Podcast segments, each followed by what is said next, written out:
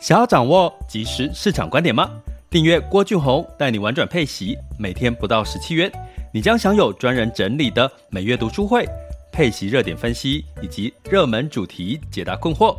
不论你想通过基金、ETF、美股或台股打造你的现金流收入，我们都能为您提供支持。点选资讯栏的订阅链接，了解更多。让我陪你一起投资理财。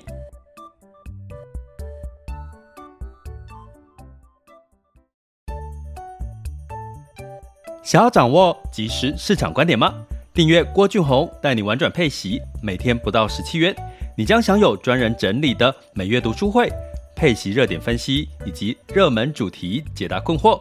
不论你想通过基金、ETF、美股或台股打造你的现金流收入，我们都能为您提供支持。点选资讯栏的订阅链接，了解更多。让我陪你一起投资理财。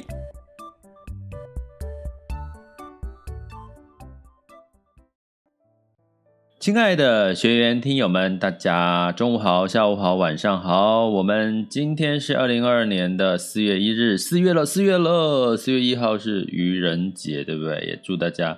愚人节快乐嘛！哈，周五哈。那为什么要祝愚人节快乐呢？其实有时候不要太聪明嘛，就不要当个太聪明的人，就是偶尔稍微呃。笨一点，不要想太多，我觉得也是好事。所以今天愚人节哈，然后接下来有连假哈，那呃，祝大家愚人节快乐。今天就放轻松的度过哦，就是今天的下班时间呃上班时间，然后期待接下来可能大家有休假，有一些安排哈。我觉得这都是你不觉得有时候你工作很辛苦很累，然后就是有机会出去走走玩玩哈，那你会觉得那个玩的感觉是更爽的哈。那所以总是要有工作有休假哦，才是会是一个平衡。那今天来到四月的第一天了哦，那我们照惯例，我们也其实提供了我们的订阅学员们这个第一季啊第二季，然后检视一下第一季，以及看一下第二季的这个整体的这个看法哈，跟你的这个市场，不管是市场或者是呃操盘策略的一些看法哈，那我们都放在我们的。这个今昨天昨天上架的这个第二季投资展望全球投资展望的课程，那请订阅学员记得哈去回看一下。那也欢迎大家加入我们的订阅行列哈，就是点选我的 Mr. Bus 头像赞助，还有在赞助方案好点选下去，或者在各个平台都有提供这个订阅，了解更多订阅连专案的这个说明哈，欢迎大家点选连接进去。然后欢迎大家加入我们的订阅行列哈。那进入到这个第二季呢，其实呃重点就是我们今天要讲的是为何选股而不是选市哈。然后古人优于债这两件事情，因为是最近比较多哈这个学员呐或者是朋友在问我的一个一个问题跟一个话题了哈。那甚至有人说，为什么哦他买了一档这个科技的这个基金哈，然后一直跌哈。这种种的因素其实都跟我们今天讨论的话题有关系。那在聊今天的话题之前呢，我想跟各位分享一下，我就是最近其实我一直都有在做手冲咖啡。像我每次在开始直播之前，我其实都手冲了一杯咖啡，然后放在我的电脑旁边哈。然后呢，其实好像没有这一杯手冲咖啡，我就觉得一天还没有正式的开始，而且闻到那个咖啡香跟那个那个口感。其实是一件非常幸福的事情，这是我一天幸福的一个开始哈。那手冲咖啡，如果你有经验的话，其实我从过去不知道哈，就是反正来了嘛，就是。磨好豆，或者是拿那个滤挂，我就冲了齁，水就冲下去，然后就会总觉得，诶，怎么这个咖啡总有一点点的酸？然后或者是诶，就算再好的咖啡豆，买再再贵的咖啡豆或再贵的滤挂，好像喝起来的味道也没有特别好齁，感觉好像都被骗。然后后来呢，我其实慢慢进入手冲的世界之后，我发现一件很重要的事情齁，大家如果有喝手冲咖啡的话。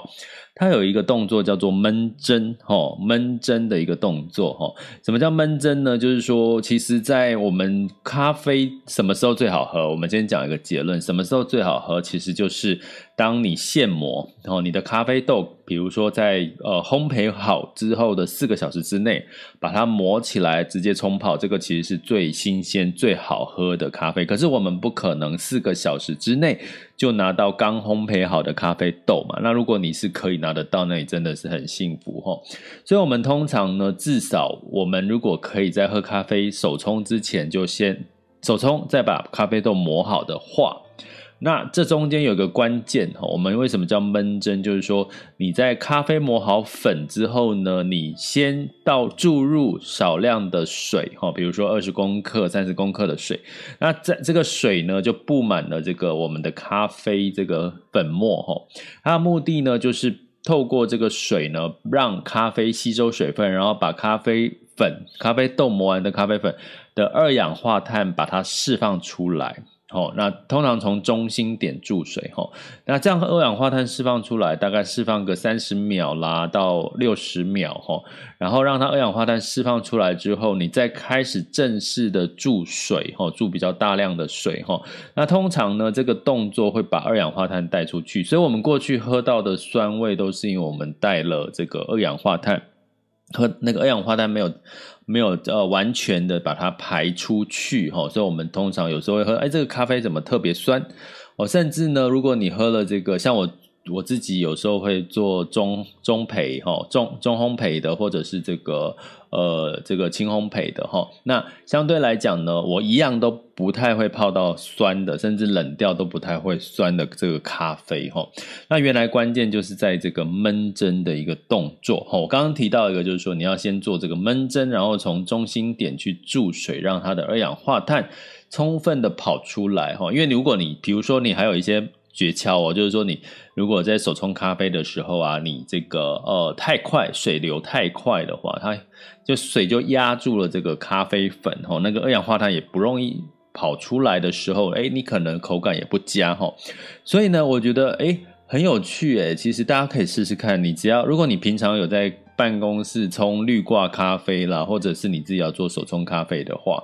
先试一个动作，就是说你在。咖啡哈滤挂，尤其是如果你在办公室是滤挂哈，因为滤挂一打开来里面都是咖啡粉哈，那你就试着一开始可能先少量的注水，把那个咖啡粉弄湿啊，那个概念就是把咖啡粉弄湿，弄湿呢你会发现它就会出现泡泡哦，它会出现很多泡泡，这就是二氧化碳在在在释放出来，然后你再开始大概等个三十秒。之后你再开始注水哦，哎，你试试看哦，你会发现你这杯咖啡好像比之前好喝很多，而且又不酸哦，这就是一个闷蒸的一个关键的动作哦。那为什么去讲到这个最近我手冲咖啡的一些经验哦？呃，是因为呢，其实包含我最近又买了一个电子秤，专门给咖啡用的电子秤哦。也就是说，我就开始去就就看人家呃 YouTube 在说嘛，就是。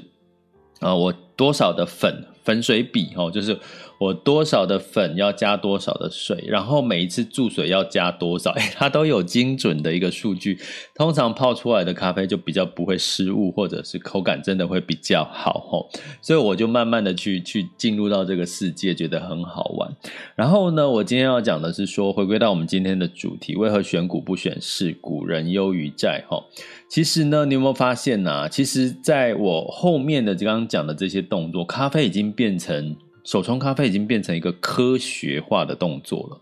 你完全没有想说，诶，我泡咖啡不就是很即兴吗？就把它冲一冲吼，然后就是就是水泡开了，然后就一杯咖啡出来了。没有想到它背后有这么多的这个数据哦，就是你一开始几分钟多少克的粉水比，一开始的闷蒸时间哈，这所有的环节。都会影响到你喝一杯咖啡的品质哦，所以难怪我们去外面喝咖啡，呃，如果好喝的咖啡，你会感受到真的是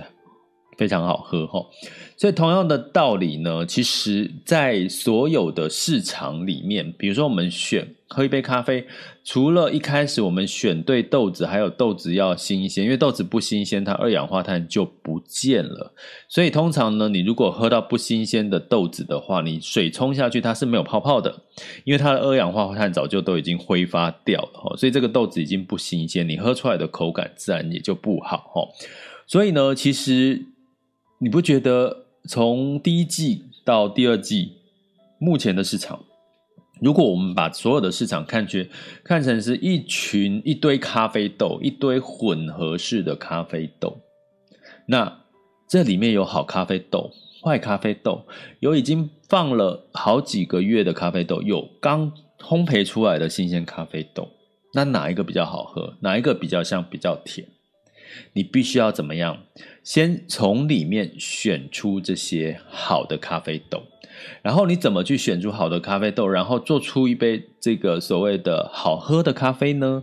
你就要用到什么？挑选适度，怎么去挑选这些好的咖啡豆，然后把挑选出来的适度的做好你的配置。哎，配置就像什么？我刚刚讲的，你就比例嘛。就像我刚刚讲的，你冲手冲一杯咖啡要有水粉比哈，一开始注水多少多少克的。呃呃，注水不同的时间哈，也要算好这些的，这就是不就是我们跟我们的所谓的投资策略啦、资产配置有很大的关系嘛，哈。所以呢，其实我要跟各位讲，为什么在第二季我们提特别要再提醒大家选股不选市哈。比如说，你今天哈，我们最近有学员问我说，哎，电动车要投资什么哈？那可能呢，你会看到，哎，我们电动车就产业就一头拉股，整个都是电动车，对不对？可是呢，你会发现呢，在电动车的领域，什么股票涨最多？特斯拉哦，就是特斯拉的股票涨最多，对不对？好，那如果你说元宇宙，哦，元宇宙，如果你把它包一大包，这个这这个混合型的咖啡豆或混合型的一个市场，哦，虽然它是元宇宙啊，可是你会看到呢，其实。这个元宇宙里面，可能像这个 NVIDIA 哦，辉达呢，它在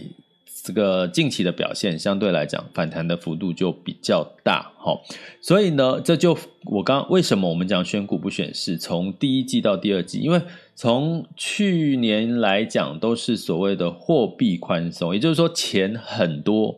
没地方放，所以呢，不管是好股票、坏股票都有机会涨。可是现在不一样啦，四月已经正式进入到升息的循环，在升息的一个循环的过程当中，钱变少啦，流通在市面上，你看最近台股的成交量都在两千多亿，吼，两千多亿，诶，那实际上过去呢，动不动吼就有三千多亿、四千多亿的机会，吼，所以基本上现在流通在投资股市的这个钱变少了，所以钱变少了就变成什么？这些资金就开始去选，我的钱有限，我就去选择一些诶好的股票。什么叫好的股票？我们就从我们刚刚讲的手冲咖啡的这个哲学来看，就是你去挑，你就必须要挑第一个，它是这个豆类是好的嘛，优质的豆，那不就是要找到优质的公司吗？所以就算是。你在我们在第一季呢，我们可能说选对主题很重要哈，选哪一类主题？比如说你在第一季是看能源哦，看原物料哦，表现的都不错哈。那可能在第二季呢，你就要再从这些产业里面再去挑选哦，挑选适当的这个股票比例比较高的哈，比较。比较高的这些，不管是基金、ETF 或者是个股，哈，那原因就是第一个，我刚刚讲到的资金有限，哦，第二个，哦，所有的产业不见得每一家公司都赚钱，哈，像哦，我们讲回电动车，特斯拉其实它的交车数量，哦，一直都是在成长的一个情况，诶，可是其他不一样啊，像其他的像一些呃电动车，它还在起步啊。它可能交车数量，它的资源不够，它的交车的时间又拉长，哈，所以造成它的这个营收也不见得好啊，哈，像这些像一些呃蔚来汽车啦这些的，好像它的财报不见得，哦，不见得是比这个呃特斯拉来的好，哦，所以呃你会发现特斯拉的表现就相对来讲是比较好的。那另外呢，我们再举个例好了，就是说有朋友哦也有问过我说中概股。跌那么深哦，中概股是什么呢？就是像阿里巴巴、百度、京东哦这类的，呃，这个腾讯哦这类在美国上市的这个中国的公司、中国企业哈。所以呢，在这些中概股，因为照美国的 SEC 哈证管会呢说，哎，我点名这些公司，可能因为它不符合一些相关的证管监规定哈。所以呢，他要把它下架，哦，就是从这个美国的股市下架，哈。那点名了，哈，有些是在名单当中，有些已经确定要下架，啊，有些就是告诉你说，哦，就是呃，我们要观察一下哈。那所以造成中美的一个沟通，那这这样的一个消息一出来，当然造成中概股的崩跌嘛，因为它整个下下架了，整个下架。现在港股又不景气哦，港股又不景气哈，所以呢，在这个一个情况下呢，大家会觉得哎，好像中概股是投资的一个好的时间点，因为跌那么多，跟跟俄罗斯比，比俄罗斯好一点，可是跟其他的全球股市来比，它是差了一点哈。就有学员来问我这个问题哈，这个时候呢，我请学员去做什么动作？做功课。我们叫选股不选市，我们再回头讲这个主题。你回头摊开来，腾讯去年诶绩效还不错，好，就是它的营收去年一整年的这个呃净利的同比增长，哦，就是跟二零二零年对比，它还是有一些增长。诶腾讯还不错，阿里巴巴诶。呃，二零二一年对比二零二零年呢，它的这个呃营净利的营收呃净利的成长同比呢是负的，而且负的有大概有将近一百以上的百分点，我讲的是百分点哈。诶，阿里巴巴、京东也差不多，百度也差不多，都是二零二一年的净利表现都比二零二零年差，都是下滑的。诶，大家去想啊台股。台股不是在大家如果有注意到台股二零二一年的表现，普遍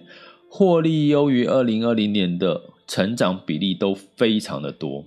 在二零二一年是货币宽松大水漫漫灌的情况下，哎，居然这些中概股普遍居然是业绩比二零二零年差。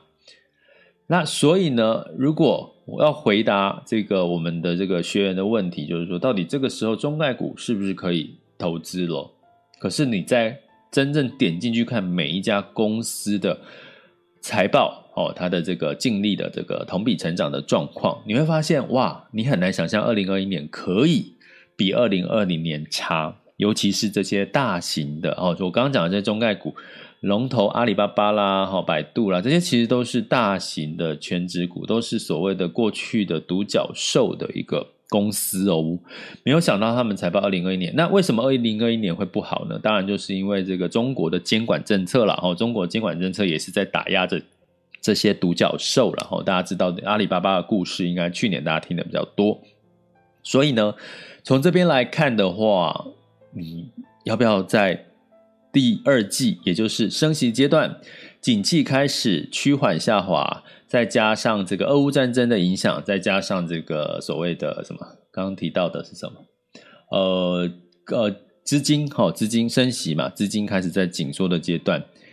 你觉得财报不好的公司在第二季会受到青睐吗？会受到资金的青睐吗？在资金有限的情况下，哦，所以用这个逻辑，我要告诉各位，为什么我们接下来请各位适当的选股不选市，但是不是说。就不要买基金跟 ETF 了，不是这个意思，而是说你更要去慎选绩效好的主题式的基金跟 ETF，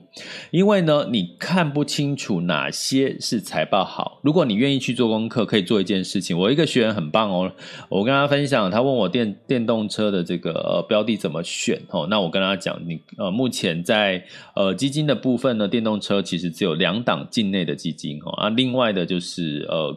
大部分电动车的概念都混在科技基金里面哈，那他就说，那是不是从科技基金里面的持股去挑选电动车的概念的标的？我说，对，就是这样，非常棒哦，这是一个很好的一个一个做法哈。那所以呢，我要讲的是说，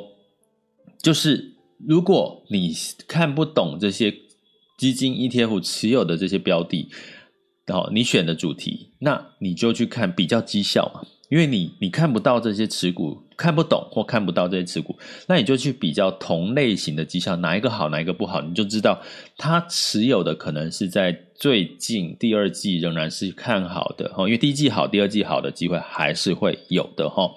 所以呢，在这个时候，你就要适度的去做一些汰弱留强，吼，汰弱留强。所以，我们其实在学习的过程当中是有逻辑跟有节奏的。我们在四月份开始，呃，跟订阅学员讲，我们就是要做一次的，呃，带着大家做一次汰弱留强的这个动作，吼。那如果你忘记怎么汰弱留强，我们就在课程里面会教大家怎么汰弱留强。那你就回来看一下你自己的投资组合里面有哪些标的是需要，吼。一样化葫芦去做一个汰弱留强的齁，那基本上你做的这件事情就是你不懂股，不懂股，那你只懂市场，那你只懂主题哪边哪哪个方向好，那你就是用同类型的主题去比较谁的绩效好，谁的绩效不好，那就有机会齁挑到比较好的这个选股策略的一些基金或 ETF 齁，这是第一个。第二个，股为什么优于债呢？因为跟各位讲一件很重要的事情哈，因为接下来进入到升息的阶段，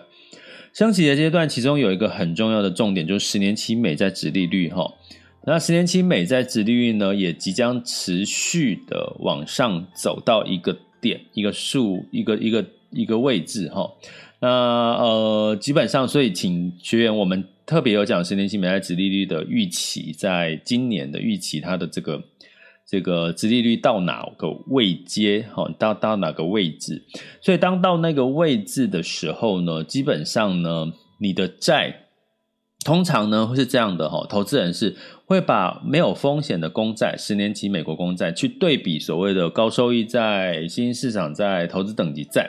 所以呢，当然呢，有风险的高收益债、新市场债投的投资等级债，当然要比什么十年期美债殖利率要高嘛。要高，它才有吸引力，人家才会投入啊。可是现在问题是升息，所以十年期美债也会跟着走。现在是二点三多，还会再升哦。哦，在 Podcast 跟各位讲，还会再升的几率，因为升息的关系，所以它会再升呢。所以债券的吸引力会因为十年期美债殖利率无风险的利率往上走。诶，债券的吸引力好像就稍微的弱了一点哦，所以呢，如果说哦，这个学员问我说，这个时候是不是投资债的一个好机会呢？诶，那因为俄乌战争的情况的干扰因素下，我会建议就是在第二季仍然是股优于债，可能到下半年，也就是说六月之后呢，在这个十年期美债殖利率的这个事情反映的差不多的时候，可能相对来讲就是债券。最好的一个比较好的一个买点，不要讲最好，因为下半年可能的风险会是什么？景气到底有没有持续的看好？可是至少呢，在二零二二年的下半年呢，基本上景气一定会比上半年好一些啦。因为大家知道旺季是在下半年嘛，对不对？旺季就比如说在呃消费旺季啦，各方面哦，呃七月之后也是暑假嘛，哈，所以很多的旺季都是旺季都是集中在下半年。哦，所以呢，如果在第二季到底是股票来的好一些，还是债券好一些呢？呃，我会。给各位一个想法逻辑，就是说，因为股票有机会，因为俄乌情势如果稍微的缓解，就会反弹。那债市呢，能受到升息哈，所谓的这个相关的干预了哈。那当然呢，慢慢的俄乌战争如果稍微消化之后，其实对新兴市场债也是好事哦。就是说，大家比较不担心新兴市场受到俄乌战争的这个情况的一个影响哈。所以呢，呃，就是。简单的逻辑结论告诉各位：为何选股不选市？为何第二季股仍然优于债？其实背后的逻辑，如果你搞清楚的话，其实你会发现，你就知道你在第四月份以及第二季该怎么布局。那如果你想要更了解更详细的一些数据，以及怎么去做这个第二季的布局的一个汰弱留强的一个一个一个分析跟一个实操，就欢迎大家加我们的。订阅行列，点选 Mr. Bus 我的头像赞助方案，以及在各个平台的订阅学习专案链接，点下去了解更多。那就欢迎大家加入我们的订阅行列喽。这里是郭俊宏，带你玩转配息，给你及时操作观点，关注并订阅我，陪你一起投资理财。好的，那接下来呢，我们就进入到二零二二年的四月日的全球市场盘势轻松聊。OK，那在这个四月一日的风险指标，今日 VIX 恐慌指数来到二十三点一四，呃，线下当下的这个 VIX 恐慌指数是二十点五六哈，所以其实恐慌指数有稍稍的回升了。呃，那是因为呢，市场担忧什么呢？担忧俄乌的战争会引发变成是核战，核战哈。那市场又开始有一点恐慌了哈啊，当然希望不要核战呢，很难想象会发生在我有生之年。有时候我会想说，我有生之年应该就是。世界和平嘛，就这样过去。没有想到，现在真的扎扎实实的发生战争呢，真的很难想象这件事情接下来的演变。但是，我觉得大家不要去想预期会好或不好。呃，就活在当下。我我指的是从投资的角度活在当下，因为你没有办法去掌控预期俄乌战争的情况，就活在当下，不要自己吓自己哦。那十年期美债殖利率来到二点三六九零了哦，我说它其实还是会走升的几率是很高的哈、哦。那给各位一个呃预期的状况是，今年可能预期美国会升息七码嘛，哈、哦。那如果升息到九码，应该也不意外了哈、哦。那但是升息到七码。的这个几率已经上升到八成了哈，上升到八成了哈，所以基本上这也会让十年期美债殖利率有机会走升的一个原因。好，那在美股的部分呢，道琼、S&P 五百、纳斯达克分别下跌一点五六、一点五七、一点五四，费城半导体下跌二点二七哈。那当然有两个原因，一个是刚讲到的哈，这个呃俄乌情势的担心爆发核战。第二个呢，就是这个白宫呢宣布，哦，就是史上最大的石油储备释放计划，呃，那在外界视它是一个短空长多的一个一个情一个讯息，也就是说，啊，是不是俄乌战争真的会打很久，所以你看不到接下来油价会往下跌，所以你就。释放很多的石战备储油，一面这个通膨的压力太高呢？这是外界的解读哈，所以让这个呃呃市场反而美股是下跌。照理说，你释放石油的储备，你应该油价就下跌啦。那应该大家会觉得说是好消息，对不对？一般你应该是这样认知。可是呢，外界解读是会认为说，你这么适量这么大量的储备石油。是不是代表俄乌战争没有还没有终止的那个那个讯号发生哈，所以造成市场的下跌。那再加上中概股退市的危机了哈，所以这都是带动美股的一个下跌了哈。那在欧股的部分呢，欧股一样是收黑哦，所以泛欧六百是下跌零点九四，德法英分别下跌一点四五、零点七四跟零点八三，当然是跟俄乌战争有关系了哈。所以你会看到俄乌战争就是。影响市场的涨跌都是恐慌情绪所带出来的。那在雅股的部分呢，来到昨天的成交量来到两千三百多亿，哈，所以我就我刚刚讲的，就算是这个呃上涨也没有量，哈，那下跌还好也没有造成恐慌性的放放量了，哈。所以目前仍然处于一个盘整的一个格局哈，对台股来讲哈，那在这个呃亚洲股市，其实在昨天其实是普遍全面都下跌的啦哈，那日经也是下跌了零点七三，台湾加权指数下跌零点二七哈，A 股是下跌零点四四到一点三八左右，那恒生指数是下跌零点七六哈，这是这个周四的盘势。那我们接下来看一下，现在时间是十二点二十七分。我们来看一下目前最新的雅股的这个走势哈，那大家应该可以看到美股的走势，应该就可以预期雅股也不会太好哦。那台湾加权指数是下跌了一百二十五点，来到一万七千五百六十八哈，那跌幅是零点七一。不过我在这边先提醒大家一下，因为我们即将进入到四天的连假哈，因为还有礼拜一、礼拜二，所以大家真的今天平常心，也不要不要特别的因为什么进场。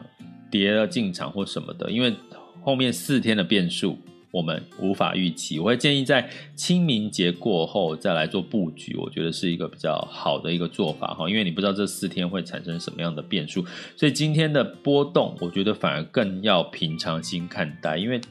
通常放假之后就不知道发生什么事，这个时候股市的股民、投资人、机构也都会比较小心翼翼一点哈。那这个台积电呢是下跌十二点，来到五百。八十五块钱，好，下跌幅度是二点零一 percent。那贵买指数是下跌零点五七，好，下跌零点五七，哈，相对比较抗跌的是这个，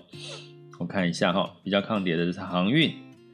金融跟生技医疗哈。好，这个是以 A 股呃台股的状况。那在这个 A 股的部分呢，其实今天的 A 股是逆势上涨的，是上证呢是上涨了两三千两百七十二点，呃，不，不是上 上涨了三千，是上证指数来到三千两百七十二点四，上涨幅度是零点六二个 percent。哦，深圳是上涨了零点八八 percent 哈，尤其呢最近这两天他们在涨这个呃这个加密货币哦，这个加密货币的这个概念股哦，涨幅涨幅不错。那因为四月底会有一个全球的元宇宙的国际会议在上海召开哈，诶，这个可能是他们的最近在炒在酝酿的一个热点话题哈，提供给各位参考一下。那在恒生指数呢是呃下跌零点七二，恒生科技是下跌一点七一哦。那科中概股比较是在恒生科技里面哦，恒生科技里面，所以呃恒生科技下跌幅度比较高。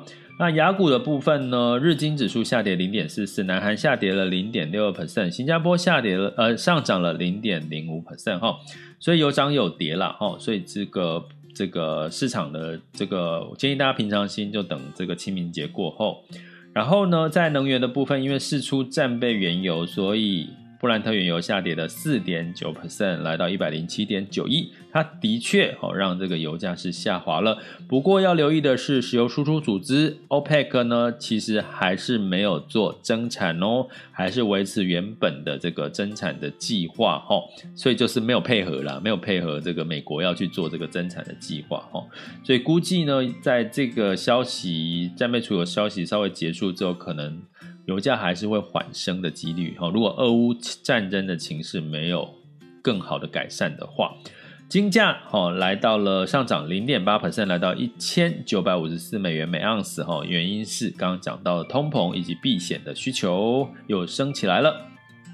那在汇市的部分。当然呢，因为避险哈，这个担忧哈，所以造成了这个美元指数上涨了啊，又继续往上走了哈，所以来到九十八点三二五八哈，昨天讲的时候是九十七点多哈，那美元兑台币是二十八点七哈，美元相对强势哈，台币稍微弱，美元兑人民币是六点三四六三哈，人民币稍微强势一些哈。那美元兑换日币呢，是来到一百二十一点八，哈，稍微的这个日币稍微回升一点点，哦，好，稍微回升一点点，哈，所以这就是我们现在的汇市的状况了，哈，所以整体的市场状况呢，你会发现整个主轴还是在俄乌战争的这个变数。可是呢，我们听我们的 podcast 郭俊宏带你玩转配息 podcast，你除了要了解俄乌战争是个变数，你更要了解的是俄乌战争结束之后，万一了哈，结束之后，那你要看什么？你要先准备好啊。要先回来看基本面，那基本面要看什么？你不要等到俄乌战争结束，你再开始想说啊，我现在开始要准备加码了，准备要分批进场投资这个股市标的了。那个时候你会慌，为什么？你为什么会慌？因为你会觉得说，哎呀，在涨了，俄乌情势减缓了，股市在反弹了，我要赶快加码。那你如果没有做好功课，做好准备，你就会什么？疾病乱投医，哪边涨哪边就往哪边跑。吼，这个时候你就很容易。变成是什么追涨？好，追涨的那个人哈，所以鼓励大家在这段时间来上个课嘛，利用四天的这个连假上个课哈。我们在今天还有推出这个第二季哈，我赶忙的这个把第二季的看法哈，全球市场的看法呢，呃，课程做出来了哈，大家这个订阅学员应该都有看到通知了哈，那就欢迎大家加我们的订阅行列，点选我的头像赞助呃几级赞助方案在 Mr. Boss 上面，或者在各个平台的订阅连接点下去就可以看到。更多的订阅专案的详细内容喽。这里是郭俊宏，带你玩转配息，给你及时操作观点。关注并订阅我，陪你一起投资理财。我们下集见，拜拜。